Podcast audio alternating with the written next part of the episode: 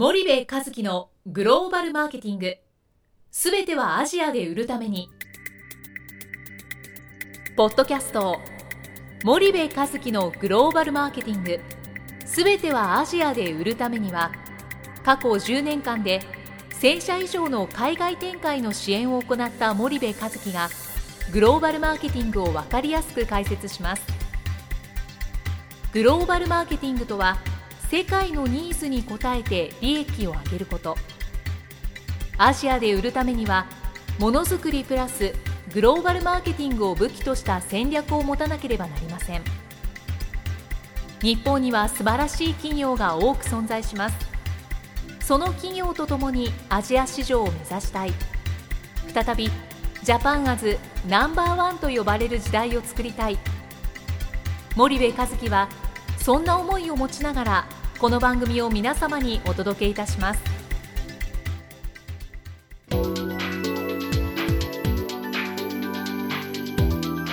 こんにちはナビゲーターの東忠夫です。こんにちは森部和樹です。じゃあ森部さんあの今日はどんな話をしていきましょうか、今日はですね、えー、チャンネルの話をしていけたらと思います、じゃあどこの国の？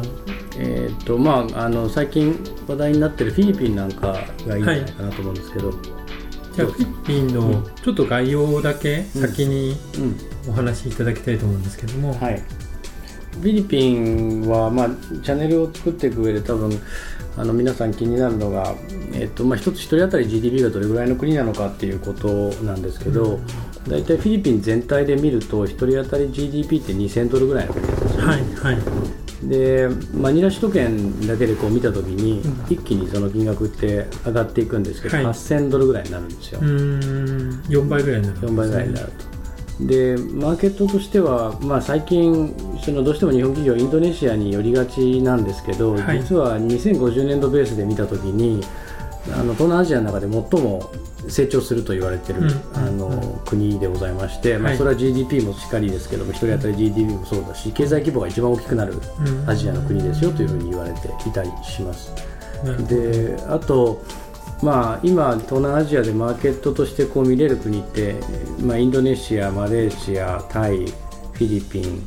それから、まあ、ベトナム、シンガポールというふうに、まあ、ASEAN6 があった場合に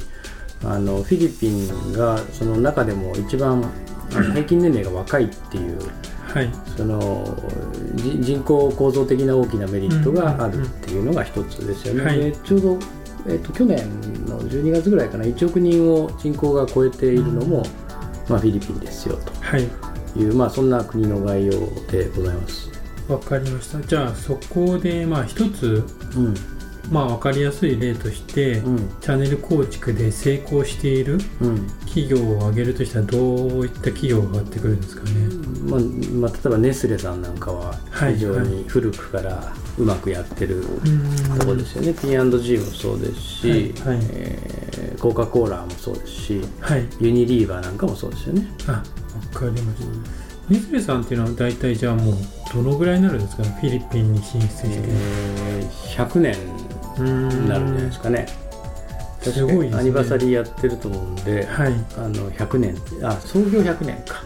103年ぐらい、103年ぐらいですね、はい。そうですよね。103年ぐらいになってるね、すごいですねでも、うん、だから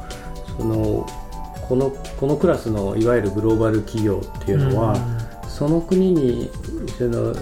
ィストリビューターとか今でいうそのモダントレードって言われる小売りが存在する前からその国で販路を作ってるのでもうななんて言うんでしょう。あの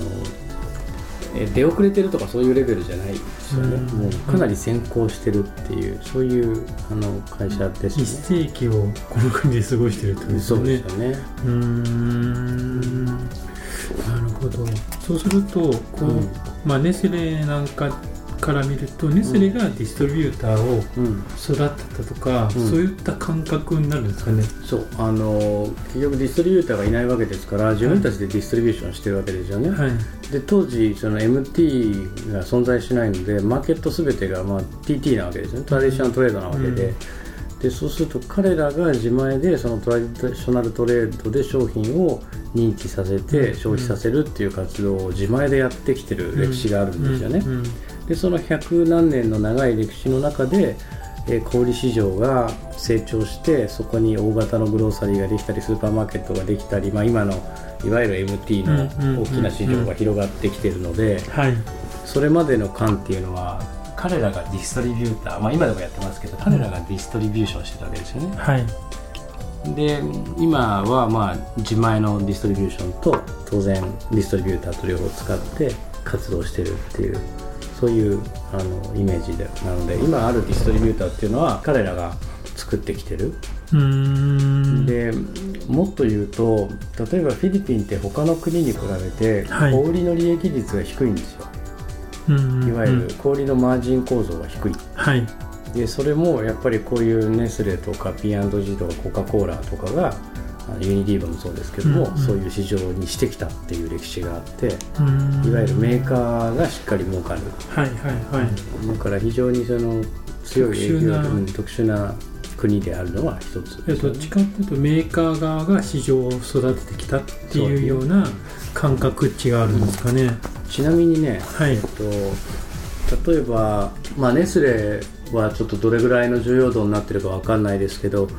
あのコカ・コーラとかね、うん、他の会社だとその世界の中でフィリピンという市場がトップ10に入ってくるような重要市場としてトライしたりしてるんですよ、それだけやっぱり欧米化も進んでるからアメリカのいわゆる消費財メーカーさんにしてみると、はい、フィリピンというのは重要な市場だったりするんですよね。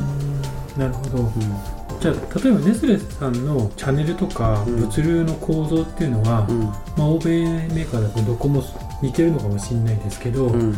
具体的に言うとどうなってるんですかね、うん、基本的にはまあ工場があるじゃないですか、はい、でフィリピン国内で製造している場合もあれば、はい、隣国で製造している場合もあるので、うんうんうん、それを一旦反社がインポーターになって輸入するんですよねフィリピン。に、はい、で必ずこの今言ってるようなネスレもそうですけど、うん、反社がちゃんとある、うん、でこの反社が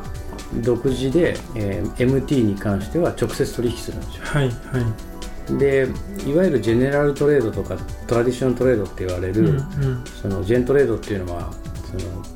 キャッシャーが2個以下ぐらいのはいはいはい、あの小さなグローサリーとかスーパーを言うんですけど、うん、TT っていうのはサリサリストアとかですよね。い。わゆるその、パパママショップですよね、でこういうところに、えー、流通させるのはディストリビューターを使うっていうことをやってる、はい、うん。なるほどなるほど、でコンビニなんかもディストリビューターを使っているケースもあれば、うん、配送だけ、えー、いわゆるその物流会社さんに委託している場合もあったりするんですよね、はい数が非常に多いじゃないですか、はい、小ロットで店舗が大きい、うん、コンビニエンスストアなんかは、まあ、CVS ですよね。なるほど、うん、そうするとまあ簡単に流通形態をちょっと整理していただくと、うん、まあ売り先っていうのが大きく分けると、何個 MT, MT と、まあ、TT ですね、はい、うん。で MT というのはいわゆるモダントレードなので、はい、えっと、スーパーとかハイパーとか、コンビニとか、うん、あのドラッグストアとか、はい、そういうところ。で TT というのは、まあ、基本的にはサリサリストアなんですけど、はい、この MT と TT の間に、えー、GT っていうのがあって、うんうんこれはどっちかというとサリサリよりは大きいけどスーパーには全然かなわないキャッシャーが1個とかしかついてないような、はい、2個とかしかついてないようなグローサリーストアとかのことを指してますね。GT っていうのは何の略ジェネラルトレード。ジェネラルトレード、はいはい、じゃあ大きく分けると、まあ、MT と GT と TT という3つの形態があると、ただ業界ではね TT がもう GT に含まれてるっていう認識をしたりするので、はい、まあ、MT と GT なんて言うんですけど日本だとジェトロが、えー、あの MT と TT という言葉を使ってるので、はい、なんかきっぱり MT、TT ってなってますけど、うん、例えばレジキャッシャーが1個あるグローサリーはトラディショナルトレードじゃないので、うん。うん、けど近代すぎてもいないので、ね、まあ、間のあのトレード GT というふうに私は呼んでますけどね。うん。存在するということなんですね。なるほど。なるほどでこれは一般的にネスレなんかでいうと、どういった直販と、うん、まあ、大きく分けるとディストリビューターを使うっていう形態に分かれると思うんですけども、うん、どういった形でネスレなんかは内訳してるんでしょえっと、一般的なマーケットの構成としては、はい。やっぱり MT って、えっと、商品にもよって違うんですけどね、はい。一般的にはやっぱまだ2割ぐらいなんですよ。はい。多くても2割3割うん。で残りが GT とか TT になるんですよね、でこの2割とか3割のモダントレード MT に関しては、まあ、いわゆるスーパーとかハイパーなんで、はい。大量に消費するわけじゃないですか、うん。ですからそこに関しては、えっと、確確実にその直販をするんですよ。うん。こういうグローバル企業は、はい。もうネスレに限らず。うん。で GT と TT に関しては自社でやるところとそれからディストリビューターを使うところとはい。2つに分かれる、で GT とかの中でもキーキーアカウントって彼ら呼んでるようなはい。アカウントがあるんですよね、地元じゃ有名みたいな、うん。そういうところはやっぱり自社のえー人間でうん。やって、うん。でそうじゃないところをディストリビューターに任せたい。っていうのが多いですよね、うん。で特にネスレさんなんかは食品じゃないですか、はい。そうするとその網の目が細かいわけですようんね、うん。でサリサリストアなんかまさに大きなマーケットになるので、はい。そのその目の細かさを全部自社で満たすっていうことよりもディストリビューターを使った方が圧倒的に効率がいいので、うんうん。あの活用してるっていう。感じ。で、うん、僕もネスレのディストリビューター何社もあってますけどね。はい。もうすごいですよ年商80億ぐらいなんですけどオンリーネスレなんですよ。うん。もうネスレの商品しか取り扱ってないっていう、だでも80億までいってしまう。80億までいっちゃう。でネスレに育てられてネスレと共に成長してきたっていうようなディストリビューターが、あのあって。うん。で当然ネスレと競合になるような商品は絶対取り扱わないし。うんでじゃあ資本構成どうなんだって見てみると、はい。ネスレもそこは賢くて、えっと、資本なんて1個も入れてないんですよね。うん。子会社化はしてないうん。というそんなイメージですかね。なるほどね。そうするとネスレっていうのは、じゃあ具体的にどうやってそのフィリピンだったらフィリピンでうん。そのディストリビューターだったり、うん。その販売網っていうのをうん。築いてるんですかね、うん基本的に100何年の歴史があるわけじゃないですか、はい。だから日本企業のさメメジャー級の会社でもね、うん。結局ディストリビューター見つけてはい。はい丸投げみたいなところがまあ一般的なわけですよね、でそれをこうディストリビューターを育成して彼らが売れるようにしてあげるなんていう発想を持ってる会社ってまだまだ少ないんですよ、うん。けどネスレなんかはいかにディストリビューターが儲かるようになれるかっていうことをやっぱりすごく考えられていて、フィリピンなんかだと BOW っていううんその取り組みプログラムなんですけどね、はい。あの Business on Wheels って、うん。まあ、略して BOW プログラムって言ってますけど、何をしてるかっていうとネスレの販売をするビジネスオーナーみたいな人たちを集ってるんですよね、うん。要はそのサリサリストアとかっつったらまあなんか20メーターおきにサリサリストアがあるような、そのいわゆる低所得者層が住むようなエリアとかね、たくさんあるわけですよ、はい。あと離島とかね。はい。でネスレがそのスクーターバイクの隣にそのなんていうのサイドカーみたいなのをこうくっつけて、でネスレってこう書いていて、はい。でその中にはいっぱいそのインスタントコーヒーが入ってるわけですね袋詰めの。でそれを、えーそのビジネスオーナーが自分たちで売っていくと。うん。で今までそのななんだろうフィリピンとか行くとね分かるんですけど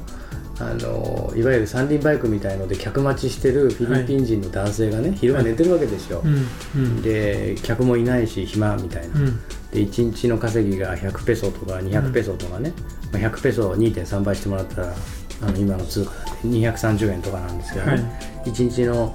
あの売り上げがそそんなんだっていう中で、まあ、彼らがこういうその BOW みたいな仕組み使ってより豊かな生活になっていくと。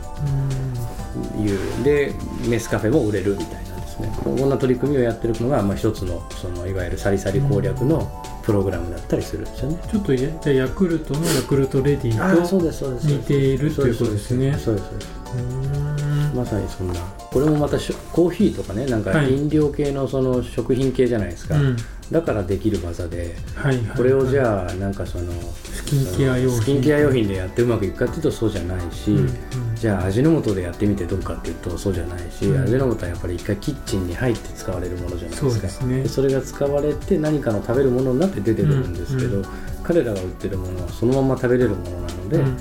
まあ、こういうあのプログラムっていうかマーケティング戦略が非常に有効であるということですよね。まあ、フィリピンに限らずなんですよね、これ別にインドネシアでもいろんなところでやってますから、はいはい同じようなことを。じゃあこの BOW っていうのがうんだけでやってるわけじゃないってことですよね？そうですね、そうですね。ね。もちろんディストリビューターを通じたその、えー GT はい。グローサリーへの通常の販売活動もやってるし、えーネスレ本体によるモダントレード MT はいチャンネルへの、えー通常の商売もやってるし、さらにその細かいサリサリサリサリだってディストリビューター経由でやってる場合もあれば、うん。BOW みたいな仕組みでやってる場合もあるし、うん。いろんなその施策を展開してるというはいイメージですよね。じゃあそこがまあチャンネルに合わせてネスレもうん。きちんとそういった、まあ、対策じゃないですけど、うん。施策をうんきちんと取ってるということですよね。そうですね。うん。で競合だって当然いましてね、はい。あのインドネシアンですごい強いコピコっていう、うん。同じようなネネスカフェみたいなのを作ってる会社もあれば、い、ろいろんな会社がいるんですよね。マレーシアの会社とか、タイの会社とか。だからそういう会社もいるのでそのシェアナンバーワンに甘んじない彼らのマーケティング戦略っていうのはまあ、すごいな。やっぱ百何年の歴史の中でそのノウハウがちゃんと会社に蓄積されていて、うん。時代時代に合わせていろんなマーケティング施策を繰り出してるっていうのは一つですよね。ネスレなんかで言うともうどこのサリサリ行ってもどこの、うん。まあ、MT と,、うん。と言われるスーパーとかハイパー行っても、うん。基本的にはもう置いてないとこはない。置いてありますよね。うん。ネスカフェの置いてないサリサリがあったら教えてほしいっていうぐらいに置いてありますよね。なるほどなるほど。うんじゃあちょっと今日はあのはい。お時間が来たのでここまでにして、ちょっとまた引き続きはい、あの次回もネスレについてお聞きしたいと思いますので、はい。森部さん今日はありがとうございました。はい。ありがとうございました。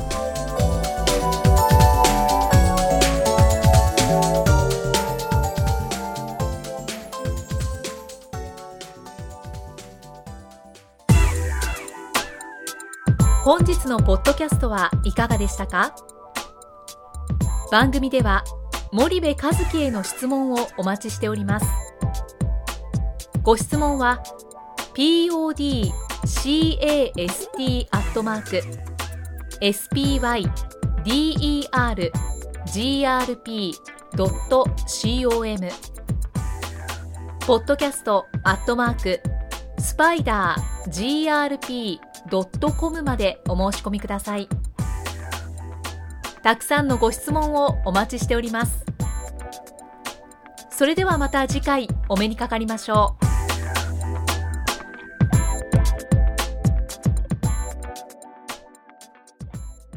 森部和樹のグローバルマーケティング。この番組はスパイダーグループの提供によりお送りしました。